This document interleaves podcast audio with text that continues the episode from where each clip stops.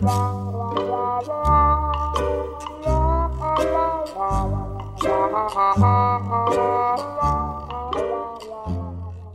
个世界上的寂寞单身男女大多分为两种，一种是自己长得丑还嫌别人长得丑，一种是众里寻他千百度，那人必须得跟你标准相符。总之，爱情这大浪淘沙，让该恋爱的都爱上了，爱不上的就越来越作。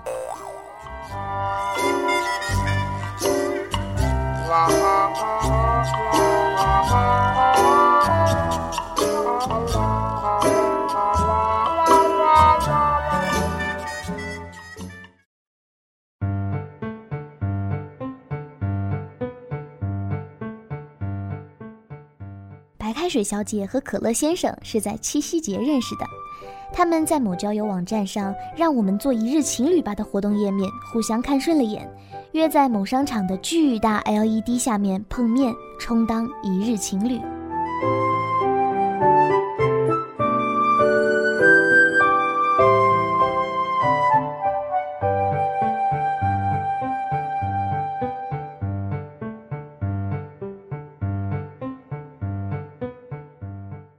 黄金单身都是奇葩。白开水小姐是个老清新，二十六岁高龄，还喜欢文青那一套，穿的衣服是淘宝几十块一件的素色森女款，爱看封面花里胡哨、书名十个字以上的爱情小说。微博的关注列表里都是那些二十出头、长刘海、脸蛋比女生还俊俏的花美男，待他长发及腰，那些少年娶她真真是极好。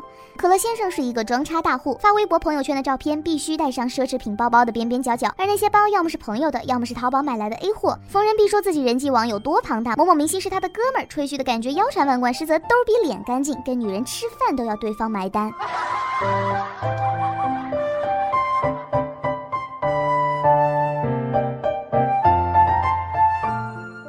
一日情侣的活动页面上，可乐先生传了一张自己穿白衬衣、侧脸对着鹿角的文艺照，白开水小姐的则是一张穿着嫩色衬衫靠在朋友 MCM 包上的自拍。于是碰巧正中双方下怀，但一见面立刻见光死。白开水小姐无法想象照片里那个清新少年，如今会穿着一身豹纹，外加一双捆着巨大泰迪熊脑袋的鞋。而可乐先生也无法忍受对面这个满身碎花的素颜路人。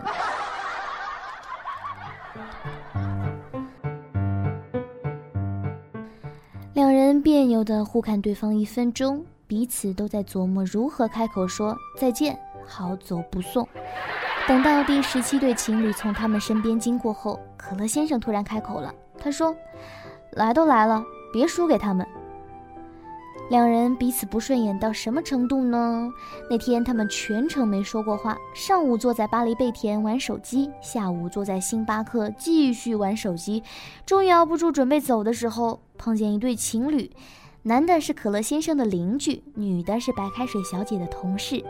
只见那女的抓住白开水小姐的手，一个劲儿的嚷嚷：“恋爱了不跟我们说。”男生则用一根手指不断地戳可乐先生的肩膀，庆祝这小子终于脱单。最后二人一拍即合，那不如我们一起去吃晚饭吧。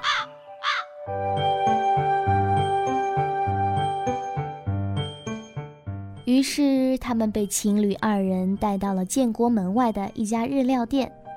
白开水小姐看到菜单就吓到想回家了，被可乐先生一把按住，瞥了一眼旁边的情侣。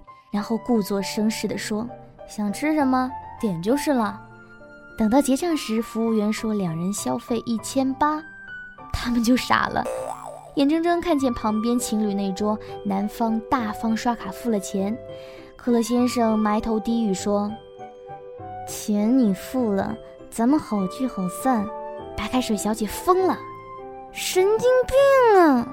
我哪有那么多钱？”可乐先生压低声。你有多少？咱们 A。白开水小姐拍了拍自己的小挎包，说：“两百，而且没带卡。”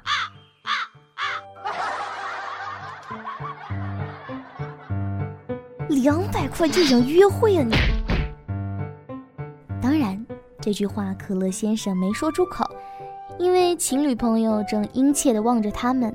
于是他镇定自若地拿出信用卡，招呼服务生刷。尽情地刷。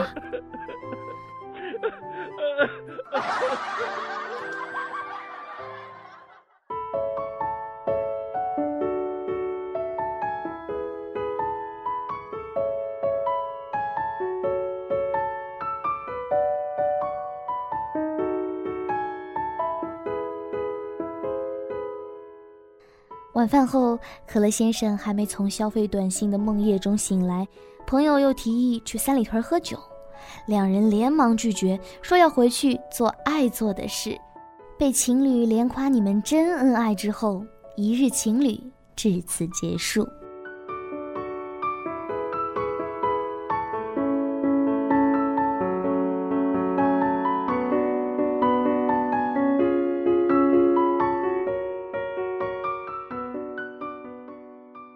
王家卫的电影里说：“其实爱情是有时间性的，认识的太早或太晚都是不行的。如果我在另一个时间或空间认识他，这个结局也许会不一样。”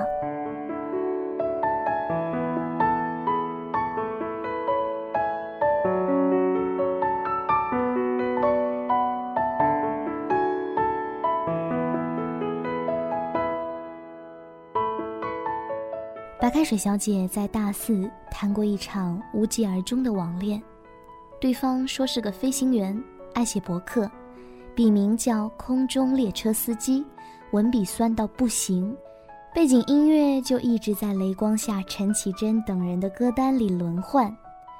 白开水小姐很爱他，可最后人家飞一飞的就失踪了，至今都杳无音讯。可乐先生的爱情史可谓是超级刺激，他是个典型的吃软饭主义者，但北京的土豪都看不上他，于是靠着自己的少年外表专攻土豪胚子，三年谈了十几个妹子。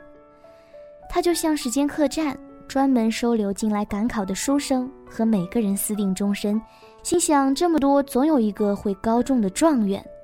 但时间不等人，至今对爱情。都没半点收获。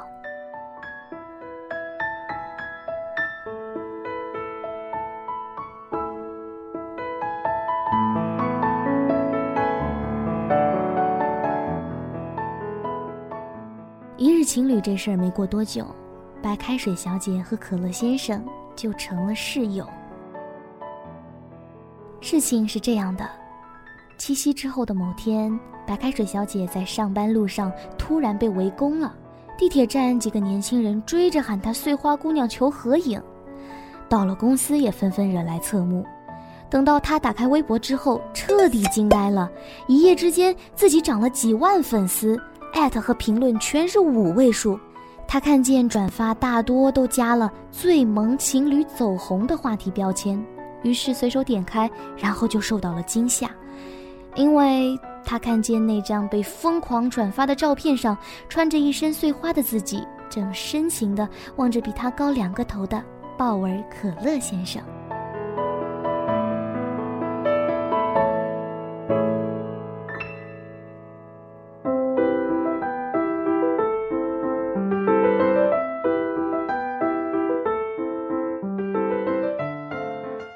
他们被偷拍了。重点是，这么看来，真的很萌。噩梦没有结束，走红后是随之而来的媒体采访和电视节目邀请，连某某制片都发来私信，要为他们量身打造一部电影。白开水小姐昏了头，理智告诉她应该发条微博澄清。但是当她看见微博关注的几个大 V 明星都跟她互粉之后，她选择性失明。默认了一切，随之而来的是所有人都在看他的可乐先生什么时候出现。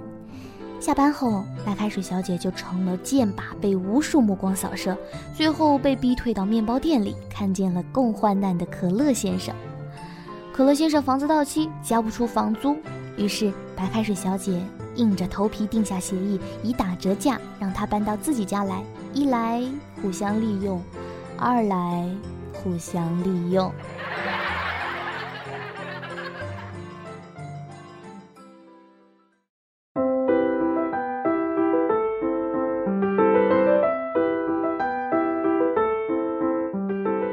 两人住在一起后插曲唱的就更加欢脱。别看可乐先生没钱但他穷讲究上了厕所必须洗澡见不得家里一丝一毫的凌乱。还把白开水小姐满屋的少女摆件儿挪到一边儿，把自己的简易沙发床和茶几放到另一边，声称交了房租，自己就有客厅一半的归属权。晚上，白开水小姐在房间看书的时候，隔壁就放起欧美 R&B。点开香薰灯准备睡觉时，厨房却传来可乐先生做宵夜的油烟味儿。两人开着争吵模式相处，但总因为要随时在微博里面更新合影，出门要演情侣，又不得不重修于好。于是，他们的一日情侣变成了一个月、两个月，甚至更长。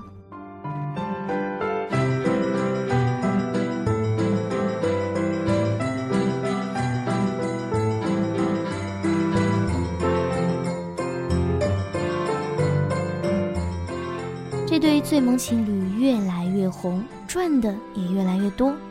后来真的有那么几个土豪女对可乐先生投怀送抱，当然他绝不可能错过，时常把白开水小姐丢到一边，自己消失了。有那么几次，白开水小姐回家看着静悄悄的屋子，竟然有些想念，但马上又自行了断了这个疯狂的念头。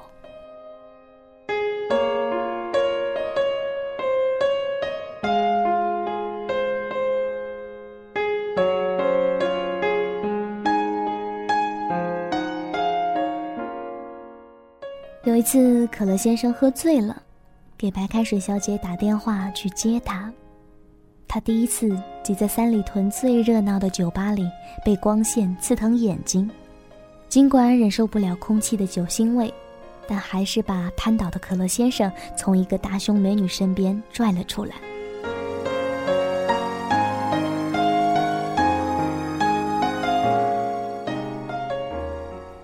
周六的街道挤满了出租，却没有一辆能载他们回去。白开水小姐就这么吃力地扛着他，蹒跚地向前走。可乐先生满嘴胡话，他说：“刚刚打你电话，一个女人接的，他连说好几个打错了。那个时候，我突然害怕你有一天也会这么跟我说，打错了，再见。我知道。”你一定会出现，带我回家的，嗯，是吧？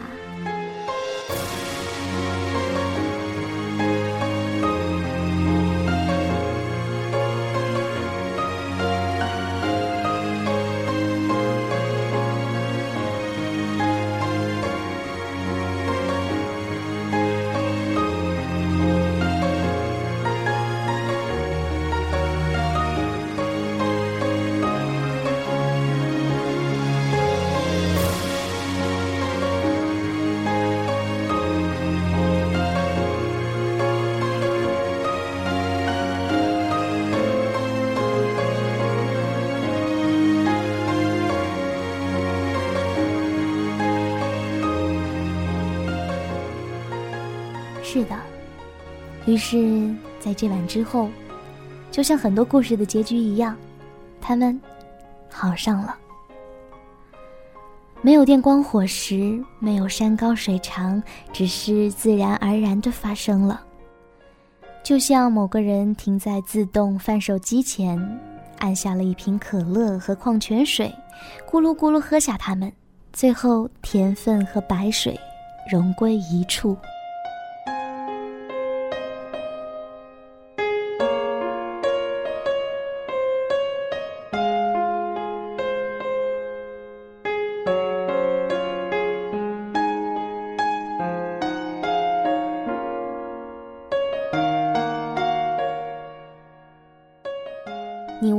对象设下许多标准，但最后与你牵手的往往是标准之外的那个人。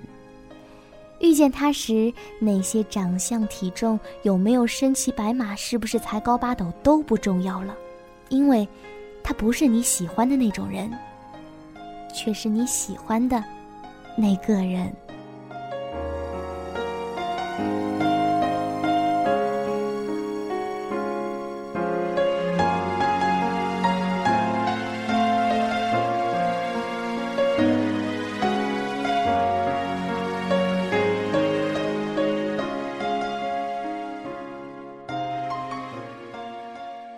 天，白开水小姐窝在床上，用可乐先生的电脑看剧，一时兴起想去看看以前常逛的博客网站。打开后，自动显示之前登录人的首页。他看见头像下面的昵称“空中列车司机”。最后一篇更新是在六天前。他扣上电脑，深吸了一口气。